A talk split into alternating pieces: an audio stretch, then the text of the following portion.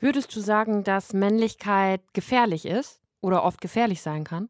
Ich finde Männlichkeit ähm, persönlich total ähm, gefährlich aus unterschiedlichen Gründen, weil also nicht nur Männlichkeit, aber auch Männlichkeit kann wirklich ein ganz gemeines ähm, Gefängnis sein. Deutschlandfunk Nova. Deep Talk. Mit Rahel Klein. Und mein Gast ist der Autor, Schauspieler und Satiriker Schlecki Silberstein. Ich bin, ich bin völlig ratlos. Ich habe gar keine Ahnung, wer ich jetzt jenseits von der Kultur, die ich gelernt habe, wer ich da eigentlich bin und wo ich stehe. Völlig aufgeschmissen.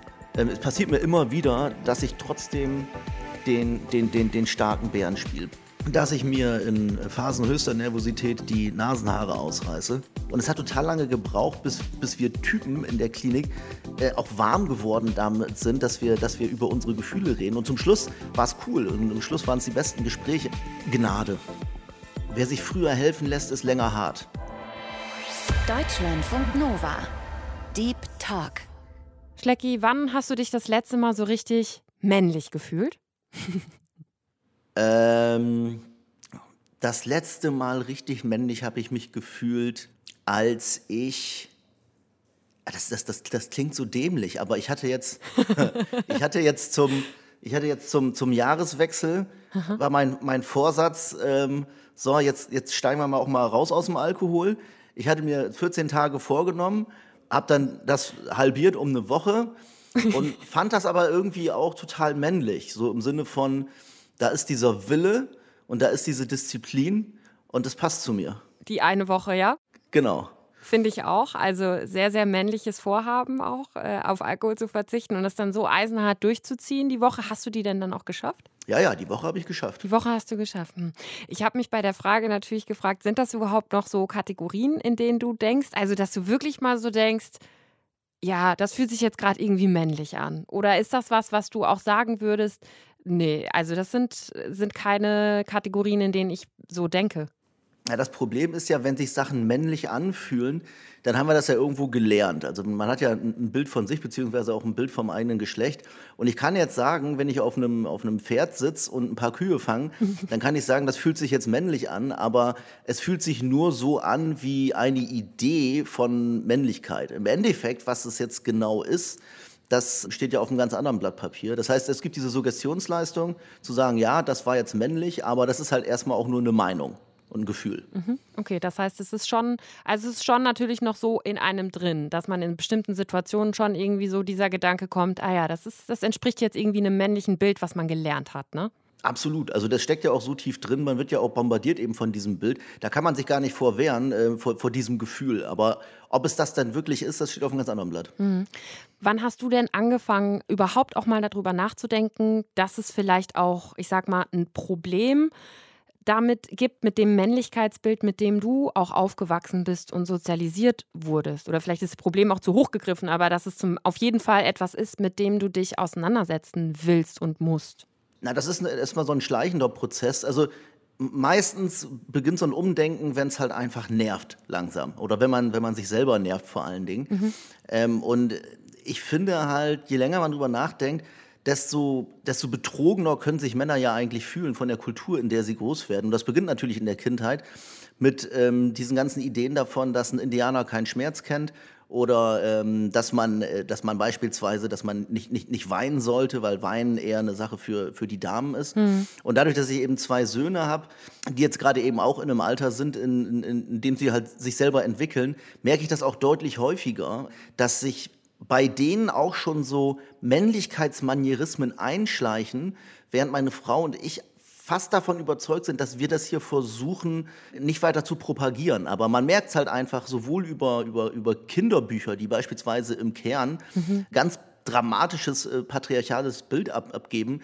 Also gerade in der, in der, Kinderkultur, aber natürlich am Ende auch Dinge, die man, die man in, in, in der Werbung sieht. Also man kann sich davor fast nicht wehren. Und das finde ich halt einfach nervig weil ähm, am Ende muss sich jeder Mann fragen oder ich als Mann, ich bin, ich bin völlig ratlos, ich habe gar keine Ahnung, wer ich jetzt jenseits von der Kultur, die ich gelernt habe, wer ich da eigentlich bin und wo ich stehe, völlig aufgeschmissen. Mit was für einem Männlichkeitsbild oder auch von am Anfang natürlich eher so ein ja, Junge sein Bild, was irgendwie ein Junge ausmacht oder wie auch immer, bist du denn aufgewachsen? Und wer hat dir das oder wo wurde dir das vermittelt? Ähm, ich frage mich manchmal, ob ich so eine Art Sozialexperiment bin, äh, wo man gucken wollte, was passiert eigentlich, wenn man einem wirklich komplett voll tankt mit Männlichkeit. Das war halt so in den, in den 80ern, in denen ich äh, zum Mann geworden bin, vom Jungen zum Mann. Mhm. Da ähm, gab es auch nur dieses, dieses eine Bild, also sowohl mein, mein, mein, mein, mein Vater hat das Ganze eher so im, im Bereich ähm, Sexualität ähm, mir vermittelt, dass man sozusagen in, in dem Fall unglaublich männlich ist, wenn man unglaublich umtriebig ist. Bei meinem Opa, der die andere männliche Bezugsperson war, da ging es eher um Geld und Macht. Also der hat immer sehr, sehr gerne seinen damals noch äh, 1000 D-Mark-Schein gezeigt und ähm, hat auch immer gesagt, du musst äh, viel Geld haben und viel Macht haben, dann bist du ein ordentlicher Typ. Und das hat sich so durch meine, nicht nur durch meine Kindheit gezogen, aber irgendwie, ich habe das Gefühl, speziell durch meine, weil ich immer entweder freiwillig oder manchmal auch durch schicksalhafte Sachzwänge immer von allen Möglichkeiten immer die männlichste gewählt habe oder wählen musste. Christian Brandes, so lautet übrigens Schlecki Silbersteins eigentlicher Name. Sein Alias hat er sich vor vielen Jahren zugelegt, als er auch noch seinen Blog Spiegel Offline hatte. Da hat er witzige und kuriose Dinge aus dem Internet gesammelt. Den Blog hat er später aber auch in Schlecki Silberstein umbenannt. Die meisten kennen ihn wahrscheinlich aus dem Funk-Satireformat Browser Ballett. Da ist er der Head-Autor und spielt auch selbst in der Serie mit. Und mittlerweile wird das Browser Ballett auch in der ARD gesendet im Fernsehen. Und dass wir mit Schlecki über Männlichkeit und männliche Rollenbilder sprechen, das hat auch damit zu tun, dass er das Thema auch in seinen Sendungen regelmäßig aufgreift. Und ein Klinikaufenthalt wegen Depressionen hat auch viel damit zu tun, dass er sich nochmal ganz besonders mit dem Thema auseinandergesetzt hat. Da sprechen wir auch später noch ausführlicher drüber wenn du auch eben gesagt hast, dass das ein schleichender Prozess ist, wenn man sich damit auseinandersetzt und du das eben auch gerade dann in deiner in der Erziehung bei deinen Söhnen eben merkst und dem Aufwachsen, aber wenn du sagst, dass sich das auch dann dich selbst ja irgendwie genervt hat, in welchen Situationen hat dich das dann auch genervt, so dieses Männlichkeitsbild? Naja, am schlimmsten ist es natürlich immer, wenn wir ähm, in, in einem Umfeld sind oder gerade wenn Männer in einem Umfeld sind, in dem eigentlich die DNA, die Kultur, die ganze Evolution einem Nacken hängt und sagt, du musst jetzt hier souverän sein und du musst jetzt hier äh, die Kontrolle behalten und vor allen Dingen, du darfst dir jetzt hier auch nicht helfen lassen. Wie sieht denn das aus? Das sind ganz, ganz starke Reflexe, gerade auch was das Thema angeht, sich helfen zu lassen. Da gibt es irgendwie irgendwas in, unserem, in, unserer Kultur oder in unserer Evolution, verbietet das so ein bisschen. Ähm, und das heißt, dass wir auch wahnsinnig gefährlich leben, was eigentlich ziemlich dumm ist, wenn eigentlich unser Zweck ist, so lange wie möglich zu leben und unsere Gene weiterzugeben.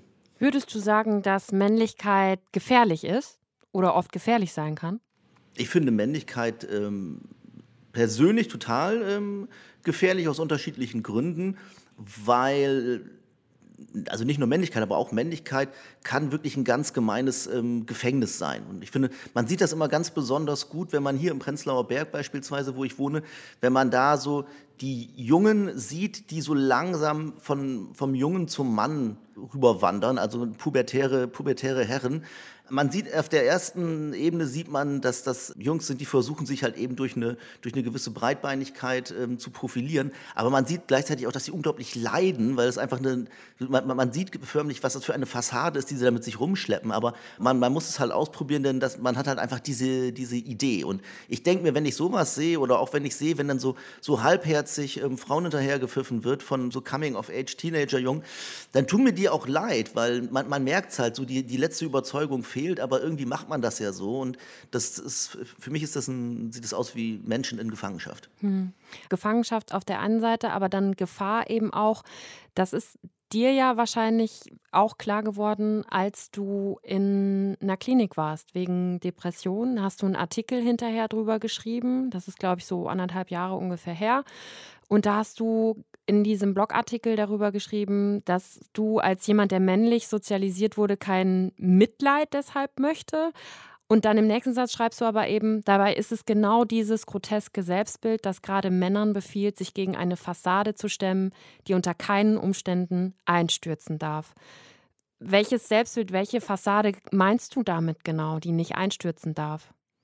Na, vor allen Dingen ist es die Fassade ähm, des Souveräns ähm, sozusagen. Also gerade wenn man eben sich jetzt in eine psychiatrische Klinik begibt, ähm, da hast du als, als, als Mann hast du da erstmal überhaupt gar nichts anzubieten, denn das alles, worum es da geht, hat nichts damit zu tun, dass du souverän bist, sondern es ist da total erlaubt, dass du wahnsinnig unsouverän bist. Hm. Ähm, und das Gefährliche, was ich einfach daran sehe, ist, also meine These ist zumindest, dass allein schon eine, eine, eine, durchschnittlich intensive männliche Sozialisation auch ein ganz hohes Gesundheitsrisiko, gerade was mentale Gesundheit angeht, in sich birgt, weil eben dieses, dieses Thema äh, Probleme zulassen, aber auch gerne äh, sich mit sich selber auseinanderzusetzen und zwar ähm, über die Schwäche und nicht über die Stärke.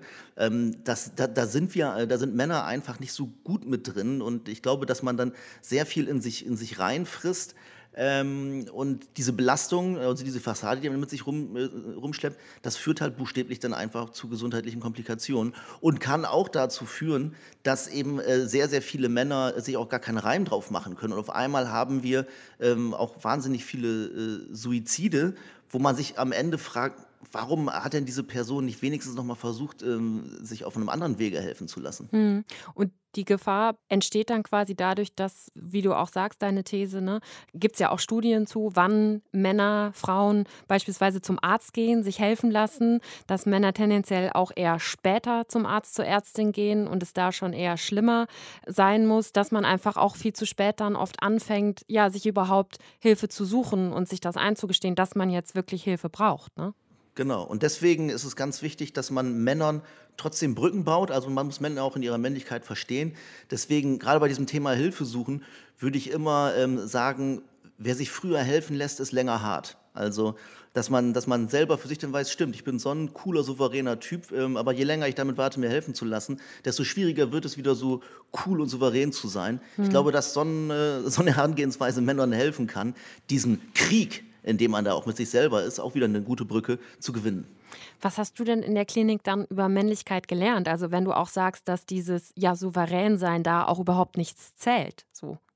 Ja, ich habe vor allen Dingen erstmal äh, gelernt, dass wie, wie überflüssig eigentlich äh, männliche Manierismen sind und wie, wie schädlich sie auch sein können. Denn also im, im Gegenzug hat halt in, in, in, der Klinik beispielsweise, da ging es nur um äh, eher so weiblich konnotierte Werte, denn das ist eine Einrichtung, in der man vor allen Dingen über die Solidarität mit den Mitpatienten langsam wieder stabilisiert wird. Und ich fand es einfach so, so verblüffend, dass nichts, was ich quasi von meiner Männlichkeit hätte beisteuern können, das hätte, das wäre alles völlig überflüssig. Ähm, aber im Gegenzug war einfach wahnsinnig viel, was, was, was eben die, die Damen in der Klinik reingebracht haben, was sie auch gelernt haben. Das hat also im Endeffekt allen äh, geholfen. Mach mal ein Beispiel dafür. Was, was waren dann so Sachen, die die Damen, wie du sagst, mit reingebracht haben? Und was wäre was, was du quasi als Mann hättest mit reinbringen können, was aber nichts gebracht hätte?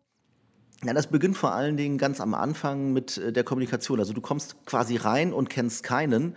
Und ähm, ich habe das irgendwann mal beobachtet. Es war halt wirklich immer so, dass, ähm, dass dann gleich mehrere Damen bereit waren, ähm, sofort zu verstehen, diese Person, die hier neu ist, die muss äh, sehr, sehr schnell aufgefangen werden, weil sie gerade sowieso in einer schwierigen Situation ist. Und das, das, das, das kam jetzt auch gar nicht wie eine Pflichterfüllung, sondern es war halt einfach so ein Reflex. Und ich habe halt eben gemerkt, dass beispielsweise wir Typen, wir waren halt einfach total reserviert und auch was so das, auch was so gerade so die Gespräche untereinander anging, das fand ich eigentlich das Skurrilste. Wir haben uns da ja ähm, getroffen, weil wir sozusagen alle ein ähnliches Kreuz zu schleppen haben. Mhm. Und es hat total lange gebraucht, bis, bis wir Typen in der Klinik äh, auch warm geworden damit sind, dass wir, dass wir über unsere Gefühle reden. Und zum Schluss war es cool und zum Schluss waren es die besten Gespräche. Aber es hat, gerade auch wenn, wenn zum Beispiel äh, neue Jungs nachgekommen sind, man musste die dann halt erstmal einarbeiten und denen erklären, das ist, das ist okay und das tut ganz gut.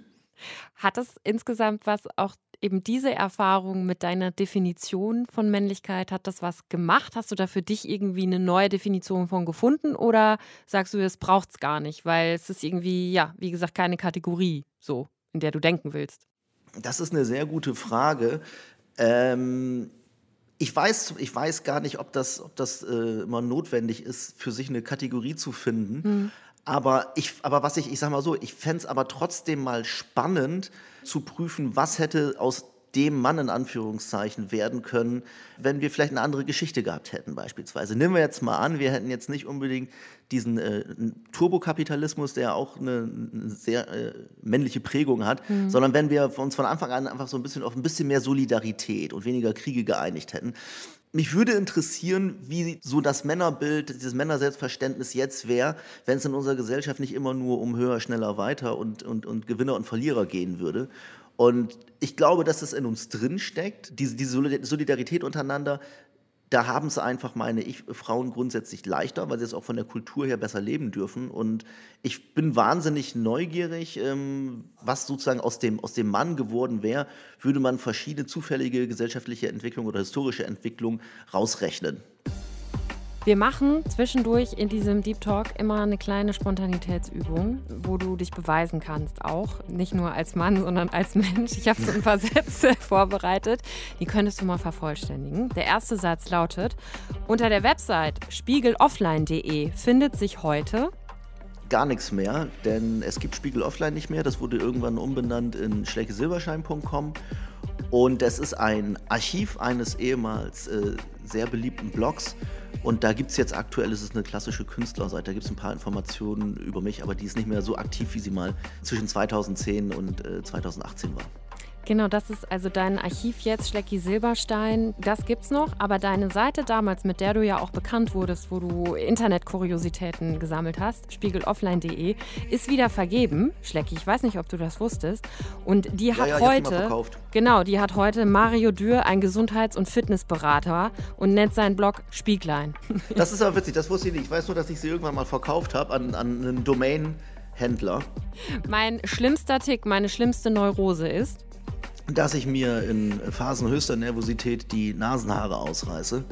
Ähm, Wirklich? Was man nicht tun sollte. Ja, Nasenhaare sind wahnsinnig wichtig. Vor allem, wenn man keine mehr hat, dann, dann merkt man's, äh, man es. Man braucht die. Ähm, aber ja. Aber es tut doch mega weh. Es tut wahnsinnig weh, ja. Dann nimmst du dann, mit deinem Finger ziehst du dir die aus? Ja. Boah. Aber ich sage aber auch da, zum Glück hat mich, hat mich äh, dieser Spleen dazu gebracht, auch mal andere Leute zu fragen, weil es war ja wirklich so, ähm, ich, ich, als ich diesen Spleen identifiziert hatte, wusste ich nicht, bin ich jetzt bin ich krank, bin ich mittelnormal oder ist es eigentlich vollkommen okay? Und deswegen habe ich eben dieses Projekt Spleen 24 seinerzeit gegründet, wo alle Leute aus Deutschland ihre Spleens teilen konnten und andere wiederum über einen Ich auch-Button beitragen konnten, ja, ähm, bei mir geht es genauso. Und deswegen gibt es jetzt eben diesen, diesen repräsentativen Spleen-Atlas, Spleen 24. Welches ist der beste Spleen? Hast du einen Lieblingsspleen, der eingereicht wurde? Mein Lieblingsspleen ist. Also. Naja, was ich, was ich einfach wirklich mochte, weil ich so lange drüber nachgedacht habe, ist, dass wahnsinnig viele Leute, die eine Putzkraft beschäftigen, ähm, dass die, bevor die Putzkraft kommt, sowas von dermaßen wischen und saugen, damit eben die, die, die Putzkraft nicht denkt, was leben denn hier für Säue. Das fand ich einfach, den fand ich schön menschlich, aber auch schön doof. Ziemlich doof. aber könnt, ja, gut. Mm, muss man wirklich mal drüber nachdenken, auch bei sich selber, glaube ich. Ähm, noch ein Satz. Mein Vorbild in Sachen Männlichkeit ist? Habe ich letztens noch drüber nachgedacht. Ah oh Gott. Das wäre. Ich habe ich hab genau darüber letztens noch nachgedacht. Wir haben ja Zeit. Ja, wir haben, wir haben Zeit. Nachdenken. Der will ja so keinen Scheiß sagen. Und zieh dir jetzt nicht ein Nasenhaar aus dabei, ja? Nein. Muss nicht sein.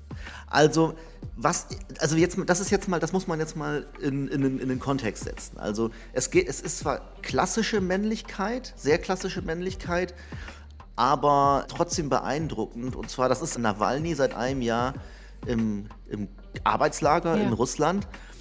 Und gemessen nach der, nach der alten Männlichkeitstheorie ist das so ziemlich das männlichste was ich so in letzter Zeit registriert habe, denn das ist äh, wohl kein Zuckerschlecken.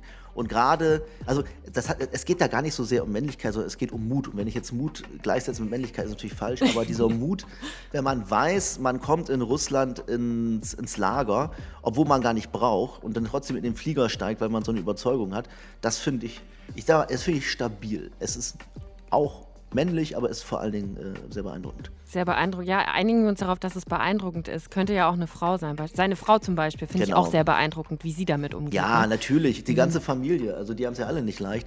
Nee, also männlich, deswegen habe ich gesagt, der, der Kontext ist hier, nach dem, nach dem klassischen Männerbild ist das erstmal äh, der, der, der, der Mann mit dem Highscore. Und was wäre so ein modernes Männervorbild? Einer, der sich ja dann doch auch eben kritisch mit diesen alten Rollen auseinandersetzt und vielleicht eine neue Form der Männlichkeit, sage ich mal, lebt. Fällt dir da spontan jemand ein? Also ich finde, dass ähm, ein Herr Habeck da seine Rolle zumindest sehr gut spielt. Ich mhm. glaube, ich bin, ich bin mir nicht sicher, ob er das wirklich ist. Ja. Das ist ja auch ganz oft so. Also es gibt ja gerade auch in dieser, dieser sehr komplexen Suche nach der echten Männlichkeit, gibt es ja auch die, die, äh, die das Patriarchat nicht so wirklich abgeworfen haben, aber trotzdem ähm, jeden Tag den Feminismus propagieren, während sie trotz alledem unter sich ein, ein Heer von Frauen haben, die die ganze Arbeit machen. Das gibt es ja auch. Ähm, aber zumindest das Bild, was, was Herr Habeck von sich zeichnet, das, ähm, das finde ich äh, modern. Vor allen Dingen, weil er auch Gefühl und Politik zusammenbringt. Ich wollte gerade sagen, das Bild und Pferde. Des, des, genau, des sensiblen, einfühlsamen Philosophen, der auch gerne genau. mit Wildpferden in der, in der Heide posiert. So. Genau, das macht er ziemlich gut. Mhm. und ein Satz noch: Ein Buch zum Thema Männlichkeit, das jeder oder auch jede gelesen haben sollte, ist? Das lautet ähm, The Amateur und da geht es um, einen, um eine Frau eigentlich, die sich sehr, sehr lange im falschen Körper gefühlt hat mhm. ähm, und dann eben ähm, festgestellt hat, okay, ich bin, ich bin trans und hat sich dann zu einem Mann über Hormonbehandlung, über Operationen ähm, umbauen lassen, war, war zunächst wahnsinnig glücklich, weil endlich das eigene Gefühl mit, mit dem eigenen Geschlecht zusammenfällt und dann aber auch wieder wahnsinnig ähm, geschockt darüber, ähm, was Männlichkeit eigentlich angeblich bedeutet. Das fand ich sehr mhm, interessant, mhm, ähm, weil, weil, Moment, aber wenn ich das jetzt alles machen muss, von dem ich glaubte, dass Männer das tun, dann, dann bin ich ja ein Gefangener meiner selbst. Das kann wohl nicht wahr sein. Und das fand ich ganz schön, ähm, dass dann sozusagen jemand, der als, als, als Frau geboren wurde, dann ein Mann wurde äh, und dann trotzdem noch nicht am Ziel war, sondern immer noch aufgeschmissen war, um dann von da an, ich glaube mit 30, ging es dann los, von, von 30 an überhaupt selber festzustellen, okay, was ist denn eigentlich das, was ich von Männlichkeit will? Das fand ich ein sehr interessantes Buch zu dem Thema. Und an dieser Stelle auch nochmal ein kurzer Hinweis. Ich spreche mit Schlecki ja jetzt die ganze Zeit über Männlichkeit und männliche Rollenbilder, aber dieser Deep Talk hier ist Teil einer Serie. Mein Kollege Sven Preger und ich, wir machen insgesamt drei Folgen zu diesem Themenkomplex. Sven hat dazu im ersten Deep Talk mit Felicia Ewert gesprochen. Felicia ist lesbisch und trans und mit ihr hat Sven über Transsein, Transfeindlichkeit und Geschlechterrollenbilder gesprochen. Schlecki und das Thema männliche Rollenbilder sind jetzt der zweite Teil und dann ist auch noch Autorin und Feministin Ann-Christine Klusti zu Gast und mit ihr spricht Sven über das moderne Frauenbild und Feminismus. Die Gespräche könnt ihr dann alle im Deep Talk Podcast nachhören oder auf deutschlandfunknova.de. Warum findest du das denn persönlich wichtig, dass wir uns auch mehr mit diesem Thema auseinandersetzen? Also Rollenbilder, auch Definition von Männlichkeit und das wirklich reflektieren? Ja, das ist vor allen Dingen deswegen wichtig, weil ich es unfair finde, wenn wir vor allen Dingen diese Bilder vererben. Also das merke ich jetzt eben dadurch, dass, äh, dass, ich, dass ich Kinder habe. Ich sehe halt wirklich an allen Ecken und Enden, dass dieses Erbe, das kommt ja nicht nur aus der Erziehung, sondern das kommt aus der Kultur. Ähm, und ich fände es einfach jammerschade, beispielsweise, wenn, wenn, wenn meine Söhne irgendwann auch da so, so hängen und so mit sich, mit sich ringen oder wenn sie dann eben, wenn sie im Teenageralter sind, da so, so, so lieblos äh, irgendwelchen Hintern hinterher pfeifen, aber, sich, oder, aber eigentlich unglücklich sind und schlimmstenfalls dann irgendwann merken, ähm, irgendwas stimmt mit mir nicht oder nicht so wirklich in sich selber ruhen können. Ähm, allein dafür ist es schon notwendig. Ich, ich, ich glaube, wer jetzt, ich sag mal, wer jetzt die 40 gerissen hat, so wie ich, da geht es, glaube ich, eher um so eine Art Appeasement mit sich selbst. Aber ähm, die Aufgabe wäre einfach, dass es ähm, jüngere Jungs da einfach deutlich leichter haben, da nicht in diese Fallen zu tappen. Hast du denn eigentlich so in, da, in dem Zuge, wo du dich damit auch jetzt beschäftigst und auch in der Kindererziehung, aber eben auch deine Erfahrung aus der Klinik beispielsweise, hast du da auch so deinen eigenen Freundeskreis nochmal irgendwie reflektiert, im krassesten Fall vielleicht sogar ein bisschen aussortiert, wenn du das Gefühl hattest, ihr habt da irgendwie nicht mehr so eine gemeinsame Ebene? Oder hat das da eher nicht stattgefunden und das war was, was du eher mit dir selber ausmachst und ausgemacht hast? Momentan ist es so, dass ich in der Sache, ich bin kein Missionar, mhm. ähm, vielleicht auch so ein bisschen, weil ich den, den, den Konflikt da scheue, aber es ist halt, es ist schon, ich habe das eben in der, in, in, der Klinik auch festgestellt, es fühlt sich wahnsinnig komisch an, wenn, äh, wenn Männer sich untereinander in den Arm nehmen oder voreinander weinen oder, oder über ihre Gefühle reden. Es ist unglaublich unangenehm. Ne? Ich sag mal so, im Real Life ist das erstmal eine Auseinandersetzung, die ich so mit mir selber pflege, beziehungsweise ich sehe auch häufiger noch meine, meine, meine, meine Klinikkumpels, ähm, soweit die Pandemie zulässt. Aber ähm, ansonsten bin ich da erstmal diskret. Hm. Und mit deinen Klinikkumpels, mit denen du dich dann aber triffst, da ist das, würdest du das schon dann auch als einen ganz anderen Umgang beschreiben? Genau, ja, das ist eben das Faszinierende. Also, wenn man sich eben unter diesem Stern kennenlernt, dann ist es irgendwann auch total normal. Mhm. Also ähm, da sind wiederum, wir bleiben immer bei dem Thema, da sind irgendwie andere Themen nicht möglich. Und das ist immer total faszinierend, weil es sich da völlig organisch anfühlt und alles andere als seltsam oder homosexuell ist. Und würdest du dir das wünschen, dass das überall dann so ist und nicht nur quasi in dieser einen Bubble, sage ich mal, wo du das neu gelernt hast, dass das da normal ist? Also wäre das quasi ein Ziel auch, was du hättest, dass das wirklich ja breit quasi so ist und du das auch mit deinen anderen Kumpels so haben könntest? Ich würde es mir wünschen, einfach, weil man ja nichts verliert. Man gewinnt ja nur. Also man kann ja, man kann ja all das, was man so mitbringt, das kann man ja behalten, wenn man möchte. Aber ähm, das, das Spektrum, äh, gerade auch eben was das ganze Thema Beziehungen angeht, das erweitert sich natürlich.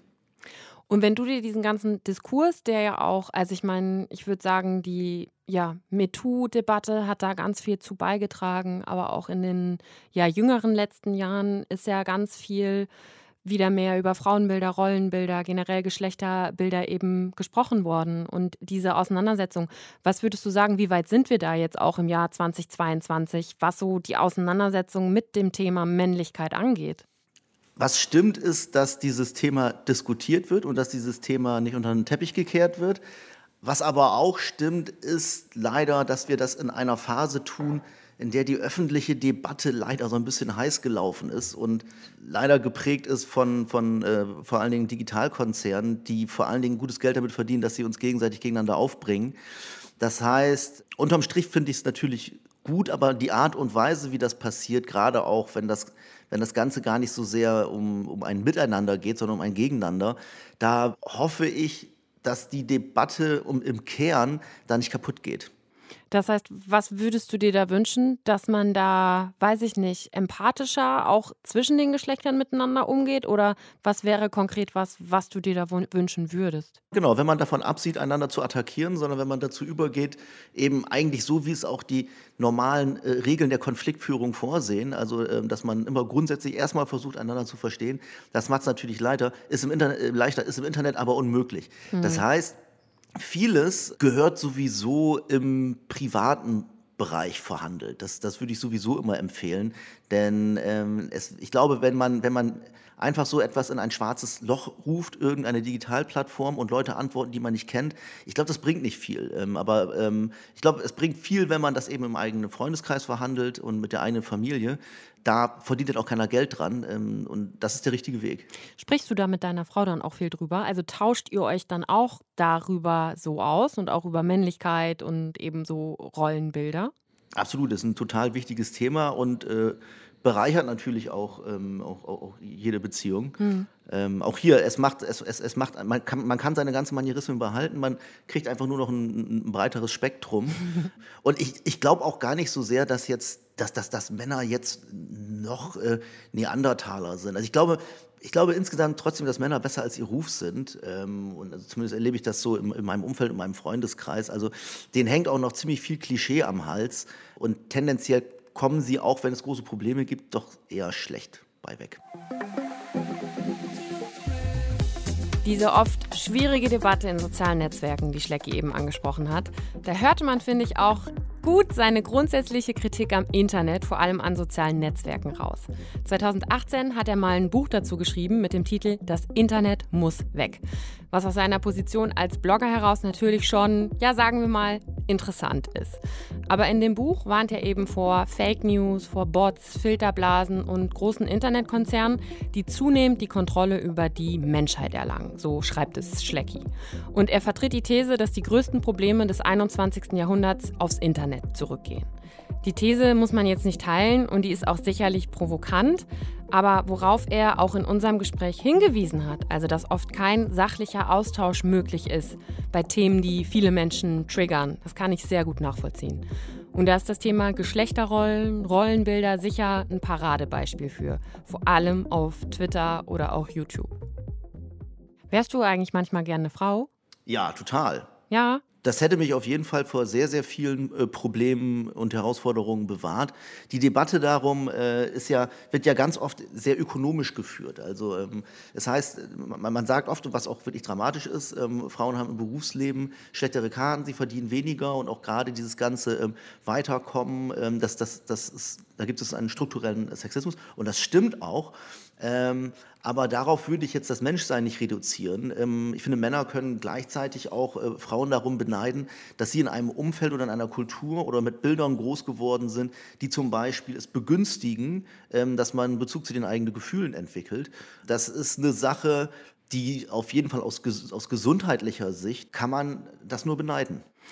Bei Frauen oder auch ja, wenn man um über Feminismus spricht beispielsweise oder auch Frauenbilder, da wird ja oft so gesagt, ja, Männer müssen auch Feministinnen werden. Ne? Das müssen irgendwie beide Geschlechter müssen da mitarbeiten. Man muss supporten, em empowern. Gibt es da was im, im Diskurs, wenn es um Männlichkeit geht, was du auch von beispielsweise Frauen oder auch nicht-binären Personen erwarten würdest? Gnade. Mhm. Ähm, ich, ich würde immer grundsätzlich ein bisschen mehr Gnade ähm, erwarten. Und zwar vor dem Hintergrund, ähm, es ist echt nicht leicht. Also man darf sich da nichts vormachen. Ähm, man, man, kann auch, wenn man eben mit einer speziellen Sozialisierung ins, ins Leben getreten ist, das ist nicht einfach, mal eben so den Hebel umzulegen. Und ich habe auch Verständnis für viele ältere Herren beispielsweise, jetzt sagen wir jetzt mal so, ne, die Generation Dieter Nuhr oder so, mhm. das ist alles nicht so einfach. Wenn du dein ganzes Leben lang oder wenn du am erfolgreichsten in den 80ern und den 90ern warst, da war Sexismus äh, eine Art Staatsreligion. Also das, ähm, das macht es nicht besser, aber ähm, jeder, der sich auch mal so mit seiner Eltern- oder Schwiegerelterngeneration äh, männlicherseits unterhält, der merkt ja auch, die meint es ja nicht böse, sondern ähm, die, die, die strugglen halt. Ne? Und ähm, deswegen bringt es, es bringt gar nichts da, härter mit, mit äh, Leuten ins Gericht zu gehen, als man eigentlich sollte. Man kriegt die gleichen Ergebnisse oder nein, man kriegt bessere Ergebnisse, wenn man auch ein bisschen versucht, sie zu verstehen. Hm. Wie ist es denn, was ich mich noch gefragt habe, ganz konkret, wenn du auch sagst, dass du mit deiner Frau ganz bewusst auch bei euren Söhnen ihr darauf auch achtet, also eben nicht diese alten Rollenbilder auch zu reproduzieren und Jungs dürfen nicht weinen und was auch immer. Gibt es da so ein ganz konkretes Beispiel, wo sich das, wo du auch selber merkst, ja, das mache ich jetzt ganz bewusst, damit ich nicht eben auch meinen Kindern dieses alte Rollenbild weitergebe? Ähm, es passiert mir immer wieder, dass ich trotzdem den, den, den, den starken Bären spiele beispielsweise. Ne? Mhm. Ne? Oder wenn ich irgendwie mit irgendwelchen Sachen Probleme habe oder so, dass ich das denn, dass ich, dass ich, dass ich am Ende doch wieder auch vor den Kindern der, der Witzeclown äh, bin, mhm. der eigentlich alles im Griff hat. Und dann merke ich aber gleichzeitig in Situationen, in denen ich eigentlich weiß, dass, dass äh, meine Söhne Probleme haben, ähm, dass sie es dann irgendwie auch weglächeln. Und dann ist es total schwierig, eben so im, im Tagesgeschäft auch mal häufiger eben auch von den Kindern drüber zu reden, was man gerade für Probleme hat und wo es einem gerade schlecht geht und vor allen Dingen, wovor man Angst hat.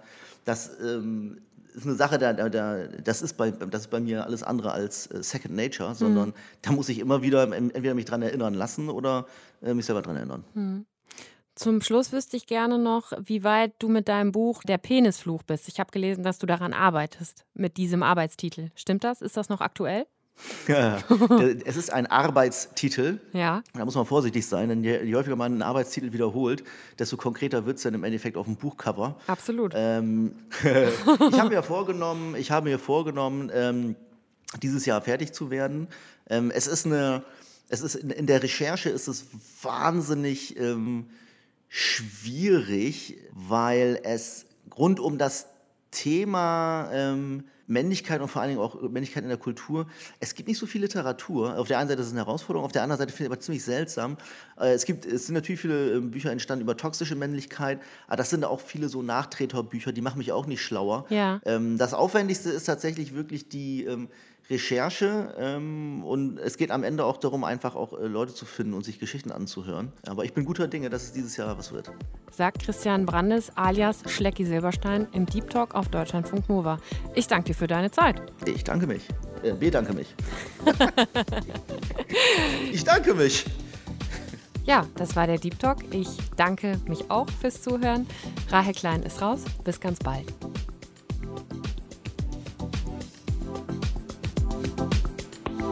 Deutschlandfunk Nova. Deep Talk. Jeden Mittwoch neu. Auf deutschlandfunknova.de und überall, wo es Podcasts gibt. Deine Podcasts.